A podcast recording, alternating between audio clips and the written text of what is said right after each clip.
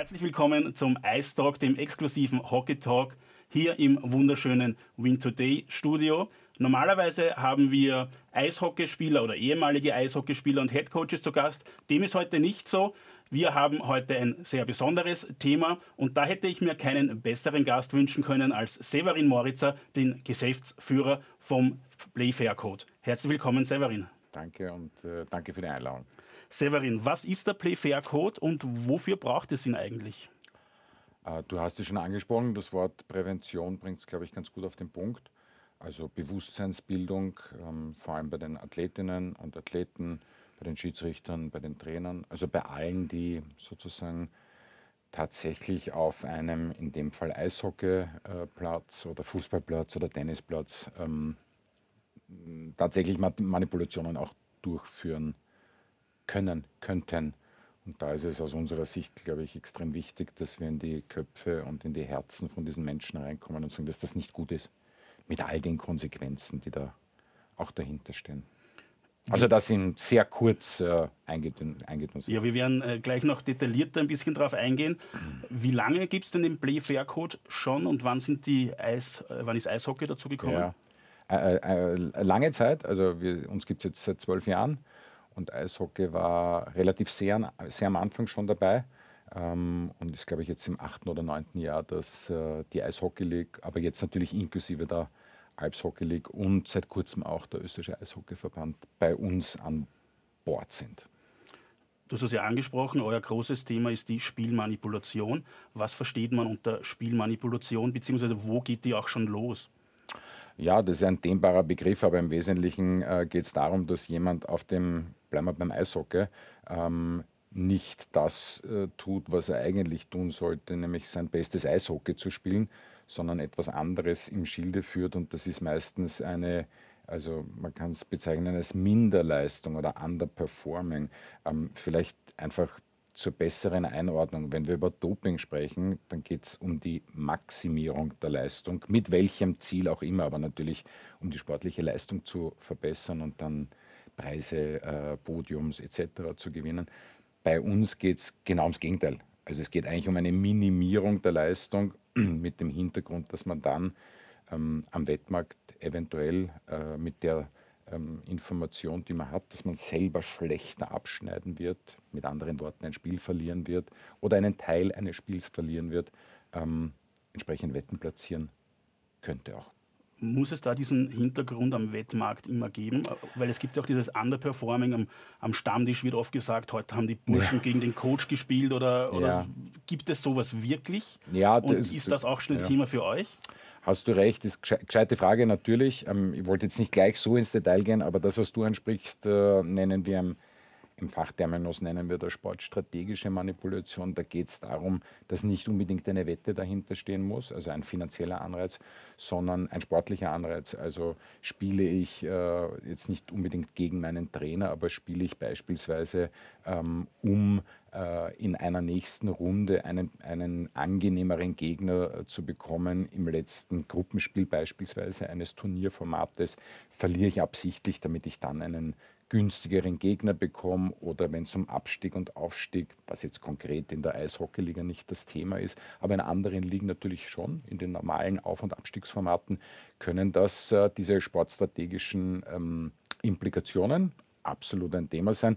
Und wichtig ist, also aus unserer Sicht und auch das, was wir den Athletinnen kommunizieren, das ist relativ einfach. Das ist Manipulation, ist Manipulation und bleibt Manipulation, egal welchen Hintergrund du jetzt äh, dahinter setzt.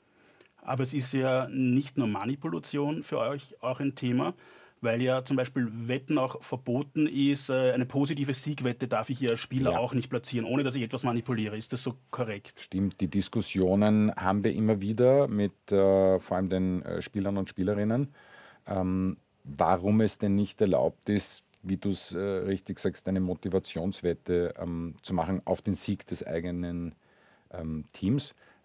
Die kurze Antwort ist, weil es im Regulativ steht.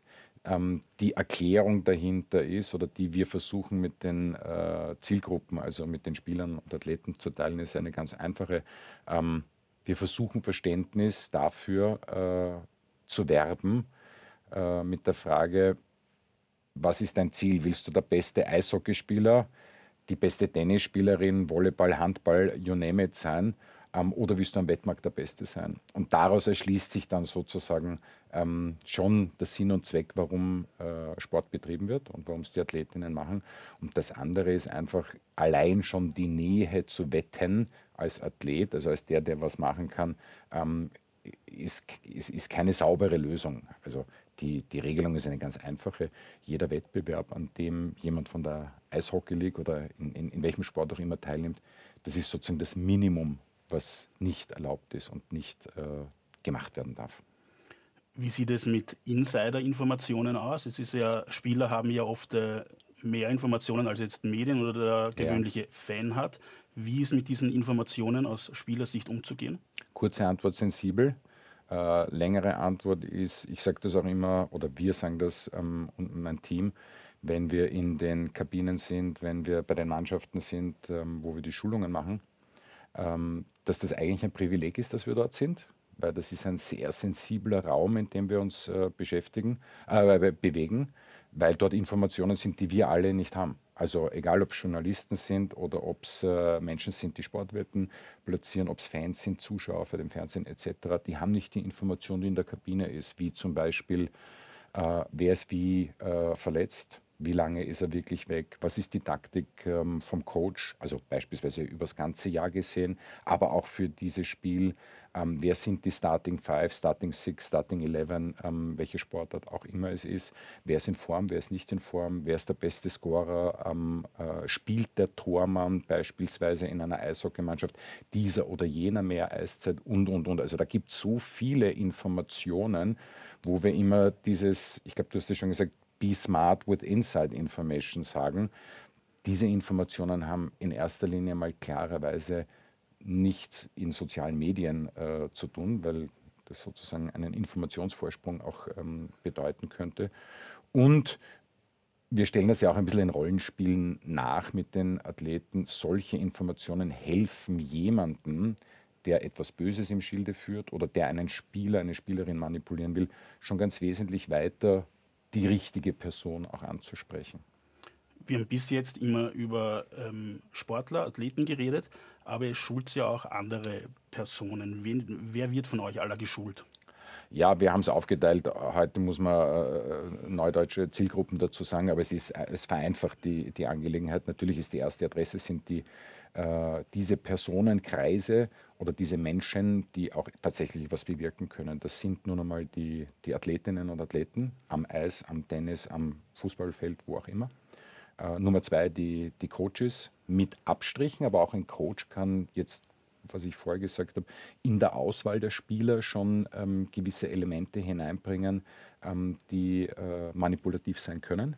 Ähm, Vereinsfunktionäre und äh, nicht zu vergessen, sehr, sehr wichtig, die, die Schiedsrichter weil das halt schon auch eine äh, Personengruppe ist, die sehr, sehr viel Macht hat im Sinne der Entscheidung. Ähm, Im Eishockey eingeschränkt, weil es natürlich gewisse äh, Überprüfungsmechanismen gibt. Fußball hat nachgezogen über den VAR. Nichtsdestotrotz liegt dort sehr viel Entscheidungsmacht und deswegen machen wir auch beispielsweise mit den Schiedsrichterinnen ähm, in der Eis und in der Alps äh, jedes Jahr äh, wirklich äh, Sit-ins und, und, und, Seminars, dass das ähm, ganz klar ist, was, was man darf und was man nicht darf. Das heißt, wenn ich eure Tätigkeit richtig verstanden habe, äh, ihr fahrt in gewissen regelmäßigen Abständen alle Teams ab und ähm, haltet dort Schulungen, Vorträge, was erlaubt ist, was nicht erlaubt ist und äh, macht dort eine Weiterbildung quasi. Ja, muss man vielleicht ein bisschen ausholen, weil ähm, diese zwölf Jahre, die es uns gibt, angesprochen wurde, das äh, war am Anfang natürlich ähm, gemeinsam mit den beiden Fußballverbänden, also Liga und Verband, haben wir gestartet und dann ist so eine Sportart nach der anderen dazugekommen und dort äh, versuchen wir in 18 bis 24 Monatsrotationen zu den jeweiligen Mannschaften und Schiedsrichtern und Funktionären zu gehen und zu kommen und dort immer wieder mit neuen Fällen, mit neuen Konstellationen, aber im Endeffekt sehr klare und einfache Botschaften zu setzen. Was darf man, was darf man nicht? Wie verhält man sich, wenn was passiert oder wenn an einen etwas herankommt, so dass wir auch unserer Aufgabe neben der Prävention und der Schulung gerecht werden können. Und das ist ähm, ganz klar, dass wir die Athletinnen schützen wollen. Das heißt, wenn was passiert, dann kann sich die oder der an uns wenden. Und ähm, wir wissen dann relativ genau, was in so einer Situation zu tun ist, weil wir eben über die vielen Jahre auch entsprechende Expertise aufgebaut haben. Was sind so die, die vier, fünf Key Points, die jeder aus eurer Schulung mitnehmen ja, sollte? Die sich übrigens nicht ändern. Ja. Also bei, bei allen äh, kreativen neu, ähm, neuen Elementen, die wir immer wieder in die Schulungen auch reinbringen äh, wollen, ähm, ändert sich nicht ähm, Do not fix, also dass man kein Spiel manipulieren äh, darf. Ja, also das ergibt sich jetzt auch aus dem moralischen Kodex oder Kompass, den man hat. Das ist in Ordnung, Fairness, Sportsgeist und, und, und ähnliches. Ähm, Do not bet, das ist der wichtigste eigentlich, weil wir es ja vorher schon ein bisschen angesprochen haben mit dieser Motivationswette. Nein, jeder Wettbewerb, an dem man teilnimmt, ist ein absolutes Must-Not, also findet nicht statt. Ähm, in der Eishockey-Liga oder in der Alpshockey League ist es eben nicht nur die jeweilige Liga, sondern es gibt den einen oder anderen Verein, der in der Champions Hockey League spielt. Es gibt den einen oder anderen Verein, der äh, in einem Cup-Wettbewerb, komme gerade aus Italien, weil ich in Südtirol bei Mannschaften von der Alps unterwegs gewesen bin. Ähm, es gibt äh, potenziell Spieler, die im Nationalteam spielen, etc. Also da gibt es verschiedene Wettbewerbe und das muss sozusagen wirklich sitzen, ähm, keine Wetten äh, dort zu platzieren. Ähm, Inside Information haben wir besprochen. Das, da ist viel drinnen, muss man sehr aufpassen. Und das letzte ist to report. Also, dass wenn an jemanden was herangetragen wird oder nennen wir es beim Namen, wenn ein Angebot kommt, ein Spiel zu manipulieren, dass der dann weiß, ähm, was zu tun ist. Also zu melden, sei es jetzt bei der Liga direkt, beim Integrity Officer vom Eishockeyverband, von der Eis oder auch direkt bei uns, weil diese Menschen wissen, was man dann tut, noch einmal vor dem Hintergrund, die Athleten zu beschützen oder ihre Karrieren zu beschützen. Wie überraschend sind denn für die Spieler ähm, die Inhalte der Schulung? Weil normalerweise würde man ja davon ausgehen, jeder weiß, äh, Do Not Fix ist eine klare Sache. Ich, äh, da brauche ich jetzt nicht euch dazu, damit ich weiß, dass ich kein Spiel manipulieren soll. Was sind dann, also gibt es dann trotzdem immer wieder so Aha-Effekte, wo ihr bei euren Schulungen immer wieder merkt, äh, das ist doch ein überraschender Inhalt für die, für die Spieler oder für die Geschulten? Ähm, das kommt darauf an, wenn wir neu in eine Sportart hineingehen, ähm, dann ja. Also nochmal, Eishockey, glaube ich, sind wir jetzt in der achten oder neunten Saison, wo wir da hingehen. Fußball noch eine, eine Spur länger. Ähm, die jüngste Sportart, die wir dazu bekommen haben, ist Tischtennis vor zwei Jahren und dass man dort manchmal ähm, Athletinnen ähm, und Athleten trifft, die jetzt noch nicht so sattelfest sind wie viele andere, die wir in den Rotationen davor abgeholt haben, ähm, ist klar. Oft kommt die Frage, die du auch gestellt hast, mit der motivationspositiven Wette. Das muss man aufklären. Ähm, aber im Grunde genommen, wenn wir mal beginnen mit den Rotationen, dann ist es beispielsweise im Fußball oder im, auch im Eishockey, ähm, wirst du wahrscheinlich keinen äh, österreichischen Eishockey spielen. Jetzt lassen wir mal diese äh, hohe ähm, äh, Wechselrate im, im Eishockey äh, weg, aber kaum einen Spieler finden in Österreich, der das nicht zwei, drei, vier, fünf, sechs Mal in den letzten Jahren gehört hat. Was wir ja sehen, weil wir natürlich mittracken, ein bisschen mit den Anwesenheitslisten, damit wir wissen, wen haben wir getroffen, wenn was passiert, ähm, ist der geschult worden oder nicht. Und da hast du im Regelfall vier, fünf, sechs Teilnahmen dabei. Also ich glaube, da steht der Tropfen höhlt den Stein. Ähm, es ist viel Verständnis da, aber es sind immer wieder neue Athleten und auch ähm, neue Sportarten und da musst du halt dann von Null beginnen. Und die Mora dieser moralische Kodex, den wir von vorne, vorne angesprochen haben, ja, den gibt es natürlich bei jedem Menschen, aber es gibt halt auch andere ähm, Gründe oder Hintergründe, warum man dabei ist. Sag Spielsucht dazu, sag Schuldenfalle dazu, sag andere Abhängigkeiten, äh, wo der moralische Kodex wohl funktionieren kann, aber wenn die Abhängigkeiten oder die Notwendigkeiten da sind, dann wird das wohl beiseite werden. Ihr schult aber nicht nur Profis, sondern beginnt teilweise auch schon äh, bei den Allerjüngsten. Ich darf da ein Beispiel nennen, den äh, Rookie Cup äh, habt ihr gemeinsam mit der Eishockey League ja. auch äh, umgesetzt und habt dort Schulungen bei schon sehr jungen Nachwuchsspielern gemacht. Wie wichtig ist es da auch schon so früh zu ja. beginnen? Das war ein schönes Projekt. Das war ein, ein Erasmus, also ein äh, Projekt der Europäischen Union, das wir gemeinsam mit der Eis und anderen ähm, Eishockey äh, Verbänden, Slowenien, Italien, Ungarn etc. gemacht haben, wo wir wirklich auf eine sehr junge Zielgruppe ähm, gegangen sind, wo nicht nur das äh, Thema Rassismus dabei war, sondern auch Anti-Doping ähm, und halt unseres. Also ähm, ja, auch das machen wir in allen Sportarten, dass wir von oben kommen, Profibereich und von unten Nachwuchs ist gleich in den meisten Sportarten Akademien. Bevor wir zu den konkreten Konsequenzen kommen für einen Sportler oder für einen Akteur, der äh, Matchfixing ähm, betreibt, äh, was sind denn überhaupt die Konsequenzen für den Sport? Ähm, leidet oder wie sehr leidet der Sport unter solchen Fällen drunter?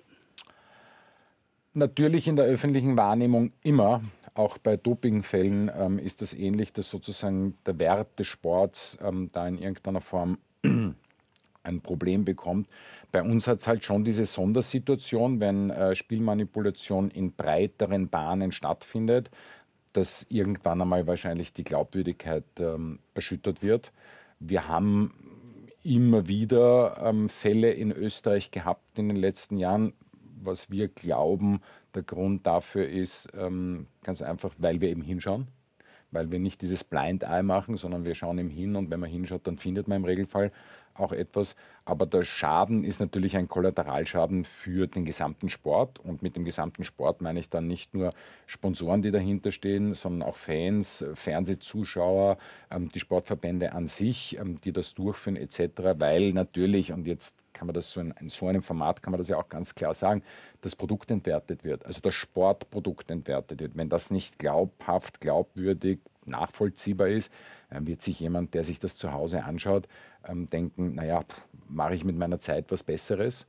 Und ähm, da muss man ja auch einen klaren Blick haben. Also Sportprodukte, sei es die Eishockey League oder die Champions League im Fußball oder Roland Garros äh, in Paris, das Tennisturnier, das sind Produkte, ähm, also Wirtschaftsprodukte und die konkurrieren mit anderen. Also ob ich jetzt zur Champions League oder zu einem Eishockey League Spiel gehe oder stattdessen in die Oper oder ins Legoland, ähm, das ist eine Geschmacksfrage. Aber bei all dreien genannten gehe ich davon aus, dass das alles halbwegs integer, glaubwürdig und nachvollziehbar, jeweils auf der Ebene, wo ich gerade bin, ähm, stattfindet.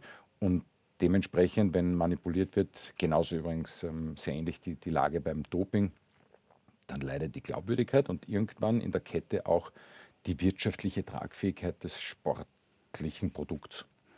Wenn jetzt äh, tatsächlich ein Verdacht besteht, was sind dann genau die Schritte, die gesetzt werden? Weil ihr seid ja, hast du eingehend gesagt, äh, eigentlich nur zur Prävention da. Ja.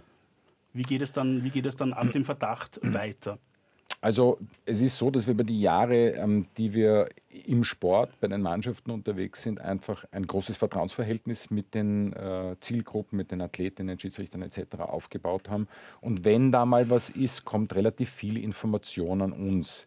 Mit viel meine ich nicht, dass wir jeden Tag einen Anruf bekommen, dass etwas passiert ist, aber wenn jemand sich meldet bei uns, und dafür werben wir ja auch ähm, im, im Sinne des Athletenschutzes, ähm, dann ist meistens sozusagen ein bisschen Substanz dran und dann sind wir die Drehscheibe, die diese Information natürlich mit, der, mit dem Einverständnis des Hinweisgebers dann auch an unseren Kontakt ähm, beim Bundeskriminalamt weiterleiten und dann beginnen im Regelfall auch äh, Ermittlungen. Meistens flankiert mit einem Instrument, über das wir noch nicht geredet haben, das ist Monitoring, also das, was beispielsweise beim Doping die Dopingprobe, die Blut- oder Urinprobe ist, ist ein bisschen modifiziert bei uns das Monitoring, was nichts anderes bedeutet, als dass Sportdatenfirmen sich die Wettmärkte genauer anschauen. Also was passiert dort, wie viel Volumen ist da, wie viel Geld kommt auf welches Spiel oder auf ein Teilergebnis eines Spiels herein. Und gleichzeitig schaut man sich an, was passiert wirklich sportlich am Fußballfeld oder Tennis oder wo auch immer. Wenn man die beiden Datenströme übereinander legt, dann kann man mit hoher Wahrscheinlichkeit sagen, ob was manipuliert gewesen äh, ist oder nicht. Und da ist der Punkt dann, sozusagen gemeinsam mit Informationen, die wir kriegen, Ansprachen oder Wahrnehmungen zu dem Thema, dass die Polizei dann übernimmt und äh, entsprechende Ermittlungen auch anstellt. Du hast jetzt was sehr Interessantes vorher gesagt, ähm, dass ihr das nur mit Einverständnis des Hinweisgebers ja. weitergebt. Wie schwierig ist es dann auch, das Einverständnis zu bekommen? Der möchte ja dann vielleicht auch nicht jetzt als der, der Verpetzer unter Anführungszeichen dastehen. Mhm. Ist, das, ist das da oft ein Problem, das Einverständnis zu bekommen? Äh, bei Sportarten, die uns länger kennen, nicht. Bei Sportarten, die uns kürzer kennen, schon. Wir leisten da große Überzeugungsarbeit, weil diese Menschen, die eine Wahrnehmung oder eine Ansprache auch äh, melden, was sie übrigens in Klammer aus dem Disziplinarrecht im Sport, vielleicht kommen wir dazu noch später, ja auch müssen. Also das ist dieses Do-Report, äh, dass man das berichten muss. Aber im Wesentlichen ähm, hilft das, ähm, allen, die nachher ermitteln, auch zu Ergebnissen zu kommen. Und man darf eines nicht vergessen, diese Menschen machen das Richtige. Und die muss man unterstützen, Verzeihung, wenn, wenn, sie das Richtige machen. Und wenn dann jemand der Ansicht ist, dass das ein Petzer ist oder jemanden, der den anderen anzündet oder ähnliches, dann hat eher der das Problem, dass er in dem Sport ähm, wenig verloren hat, ähm, als gegenüber dem, der es richtig macht und seinen Sport auch schützen will. Ohne dass das jetzt naiv klingt, aber das ist, da unterstützen wir sehr stark und bestärken. Du hast vorher auch angesprochen, ihr habt eine eigene Kontaktperson im Bundeskriminalamt. Wie funktioniert diese Zusammenarbeit mit der Exekutive? Es gibt im Bundeskriminalamt eine eigene Einheit, die sich mit diesem Thema äh, Spielmanipulation unter anderem sehr stark beschäftigt. Mit denen haben wir über die letzten 10, 11 Jahre eine sehr, sehr enge Kooperation aufgebaut. Ähm, wir dürfen, wir sind ein Verein, wir sind ja keine Regierungsbehörde oder keine staatliche Institution, wir sind ein Verein nach äh, österreichischem Vereinsrecht. Ähm, was wir dürfen, ist Wahrnehmungen oder Informationen an die Polizei weiterleiten. Wir sind aber nicht rückkanalfähig. Das heißt, die Polizei kann nicht mit uns sprechen, ist für uns aber auch nicht das entscheidende Element, weil die machen ihre Arbeit und denen kann man vertrauen und sind übrigens auch ähm, in diesem Bereich Spielmanipulation dadurch, dass man sich jetzt wechselseitig über die letzten 10, 11, 12 Jahre ähm, Know-how aufgebaut haben, ähm, wirklich sehr weit vorn dabei. Auch gesamteuropäisch muss man das ganz klar sagen, dass da ausgezeichnete Arbeit geleistet wird. Und das zeigen ja auch die Ergebnisse oder die gerichtlichen Urteile der ähm, letzten Wochen übrigens, erst vor sechs Wochen ähm, äh, im Basketball ein, ein, Urteil, davor Fußball etc. Also da ist schon ein, ein Track Record und eine, eine History da. Du hast ja jetzt gerade die anderen Sportarten angesprochen, wie äh, Fußball, Basketball, Tennis. Nehmen wir jetzt da Eishockey hinzu. Im Vergleich äh, gibt es da Unterschiede, dass in einer anderen oder in einer Sportart mehr Fälle auftauchen als, als in einer anderen Sportart? Oder ist das äh, normal verteilt? Kann ich natürlich konkret so nicht beantworten, weil es ähm, gewissen äh, Geheimhaltungsregeln äh, unterliegt. Aber wenn man sozusagen es auf die Metaebene setzt, äh, es ist nach wie vor so, dass ähm, nicht nur 80, 85 Prozent des Wettvolumens im, im Fußball liegt, äh, dementsprechend ähm, auch die, die Zahl der Manipulationsfälle, der Spielmanipulationsverdachtsfälle ähm, potenziell und alle Quoten natürlich deutlich höher ähm, und zeigt sich ja auch, ich meine, wenn man halbwegs aufmerksam Sportmedien, also sei es jetzt berufsbedingt oder weil es einem einfach taugt, äh, liest und konsumiert, hört und sieht, dann vergeht kaum ein Tag, wo du nicht irgendwo irgendwas über Manipulation liest. Jetzt bin ich natürlich oder wir als Team viel sensibilisierter darauf, weil das unser Tagesgeschäft ist. Aber es ist halt leider wirklich so, dass das nicht, nicht weniger wird, sondern ganz im Gegenteil, das nimmt deutlich zu. Jetzt auch auf einer Metaebene betrachtet, Einzelsport äh, versus Teamsport. Ja. Gibt es da Unterschiede? Weil ich denke mir, als Einzelsportler ist es vielleicht einfacher zu manipulieren mhm. und man hat auch weniger Druck von seinen, oder weniger, ähm, Druck ist das falsche Wort, aber weniger Loyalitätsgefühl ja. anderen gegenüber, ähm, hier das Spiel nicht zu manipulieren. Gibt es da Unterschiede? Ja, also so sprichst es ja schon an. Das eine ist natürlich aus dem Teamgefüge heraus ähm, schwierig. Teamgeist, Moral, Ethik, ähm, all diese Dinge, über die übrigens leider viel zu selten und viel zu wenig intensiv ähm, gesprochen wird. Ich versuche es auch immer mit den Mannschaften ähm, auch anzusprechen, so an diese Anständigkeit ähm, zu appellieren. Das andere ist, es gibt eine ganz klare Trennlinie. Also es ist natürlich wesentlich einfacher, ein Tennisspiel zu manipulieren als ein äh, Eishockeyspiel, ähm, weil als Tennisspieler kann ich, wenn ich auf den Platz gehe und bevor der erste Ball gespielt wird, natürlich eine Entscheidung treffen, die nicht ist, ich werde das Spiel gewinnen, das kann ich nicht beeinflussen, ähm, aber ich kann beeinflussen, ob ich das Spiel verliere und wie ich es verliere. Und das ist dann schon interessant, da haben wir auch, nachdem der Tennisverband ja auch bei uns dabei ist, auch spezielle Schulungen für Tennis entwickelt. Und da ist es dann schon interessant, wenn ein Profi-Tennisspieler einem erklärt, was er für Möglichkeiten hat, ähm, sozusagen ein Spiel zu variieren und es auch so zu verlieren, dass der Trainer, der ein paar Meter weiter auf den Tribünen sitzt, dann nicht sagen kann, ob es manipuliert gewesen ist oder nicht, dann versteht man, wie attraktiv Tennis für, für die Manipulation ist. Auf der anderen Seite ist halt Tennis bei Weitem, hat es nicht den Stellenwert am Wettmarkt wie, äh, äh, wie Fußball, muss man auch klar dazu sagen. Aber ja, dass Einzelsportarten insgesamt oder nennen wir es kleine Teamsportarten, sagt Beachvolleyball, Badminton oder ähnliches, die sind halt schon besonders gefährdet, klar. Wir sitzen ja hier im Win Today Studio und Win Today ist auch der Namenssponsor der Win Today Hockey League. Welche Verantwortung bekommt auch äh, ein Namenssponsor wie Win Today, der ja im Wettgeschäft tätig ist? Ähm, welche Verantwortung wird da auch an diesen, an diesen Partner übertragen? Ähm, als Beispiel kann ich hier nennen, Winter D ähm, hat eingeführt, dass seit dieser Saison auch, äh, vor jedem Spiel ein Fair Playbook übergeben wird und unterschrieben wird von den Kapitänen als, als äh, Fair Play Zeichen. Sind ja. solche Maßnahmen aus deiner Sicht auch wichtig? Äh, ja, ich, möchte, ich, ich, gehe sofort auf Winterday ich möchte nur eins vorwegschicken. Es ist ähm, sozusagen bei uns sind die Sportverbände und die Ligen dabei und es sind die Wettanbieter dabei. Dafür wird man das eine oder andere Mal kritisiert, aber ich glaube, man muss es auf der sachlichen Ebene versuchen zu beantworten.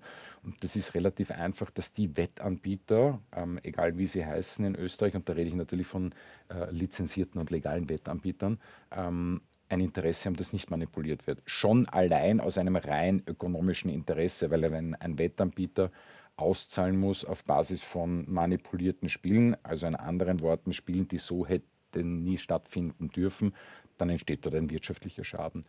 Über die Jahre hat sich aber die Community unserer Wettanbieter, also unsere Mitglieder, ähm, sehr stark entwickelt, weil sozusagen in diesen Formaten und Foren, die wir mit den Wettanbietern durchführen, wo ein intensiver ähm, Austausch auch stattfindet, ähm, es nicht um Wettbewerb unter den Wettanbietern geht, sondern ganz klar für die Integrität im Sport. Und das unterstreicht das, was, was, was wir sind. Wir sind nicht die ähm, Anwälte oder Lobbyingagenturen für Sportligen, Sportverbände oder Wettanbieter. Wir sind in der Mitte und versuchen ein einziges Ziel zu erreichen, nämlich den integren Sport. Und da gehören alle dazu. Also das vorweggeschickt. Ähm, Win Today ist eines unserer jüngeren äh, Mitglieder, ist vor dreieinhalb Jahren an Bord gekommen. Äh, Glaube ich schon mit einem sehr klaren Auftrag, spiegelt ja auch die, ähm, der Claim, ähm, es lebe Fair Play, ähm, wieder. Passt zu uns, da gibt es eine Interessensgleichlage und schon die eine oder andere Aktion, die wir auch miteinander gemacht haben. Und so gesehen ist das völlig unverdächtig, weil es für den Sport und für die Fairness im Sport, bei uns ist es halt die äh, Integrität im Sport, ähm, da ist. Abschließend wollte ich mit dir noch ähm, über die No Manipulation ähm, Aktionstage sprechen, die ihr ja gerade äh, am Laufen ja. habt. Was kannst du uns darüber erzählen? Ja, also das, was wir hier tun, ist ein Ausfluss, ähm, dass ich ein bisschen über uns etwas erzählen ähm, darf die Idee schon länger, die ist entstanden auch äh, mit Winterday gemeinsam, aber schon vor zwei Jahren. Wir fahren seit sieben oder acht Jahren als Play Fair Code dieses Hashtag No Manipulation, weil wir der Ansicht sind, viel ähm, sozusagen einfacher kann man die Programmatik dessen, wofür wir stehen und was wir tun, nicht auf den Punkt bringen. Und äh, als Winterday an Bord gekommen ist, haben wir dann die Möglichkeit bekommen, auch im Rahmen der Eishockey-Weltmeisterschaft und im Finale der Eishockey League äh, vorvoriges Jahr auf die Trikots zu kommen mit dem Claim Hashtag No Manipulation. Und das war eine sehr schöne Aktion, ähm, äh, punktuell. Ähm, die aber sozusagen, glaube ich, auch ins Bewusstsein äh, hineingegangen ist. Und zwar über unsere Kernzielgruppen, also über die Athletinnen und Athleten etc., wie vorher genannt, sondern ein bisschen in diese breitere Sportöffentlichkeit. Und von dem Punkt aus ist entstanden, warum nutzen wir nicht das gesamte Wettanbieternetzwerk plus unsere Sportfachverbände und Ligen und fahren ähm, in zwei Aktionswochen, ähm, wo es möglich ist und wer uns wo hilft, ähm, diese, diese Aktionswochen einfach mit dem Hashtag äh, No Manipulation. Und da gibt es verschiedene. Also Winterday, glaube ich, stellt uns Banden zur Verfügung ähm, im Basketball, ähm, äh, andere Wettanbieter, LED-Banden beim Fußball, ähm, äh, Social Media, Instagram, LinkedIn und ähnliche Vernetzungen, wie sie alle heißen, ähm, die bei uns dabei sind. Und das ist ähm, äh, pro bono. Also wir bezahlen nichts dafür und generieren aber für alle äh, den heute viel zitierten Mehrwert. Aber ja, wir wollen damit ein bisschen in der Sportöffentlichkeit einfach auffallen, dass das ähm, ins Bewusstsein auch dort kommt. Vielen Dank, Severin. Ich glaube, das war äh, sehr, sehr interessant. Ich bedanke mich, dass du heute zu Gast bei uns warst und äh, wünsche noch großartige No Manipulation Aktionstage. Danke, Severin. Danke für die Einladung.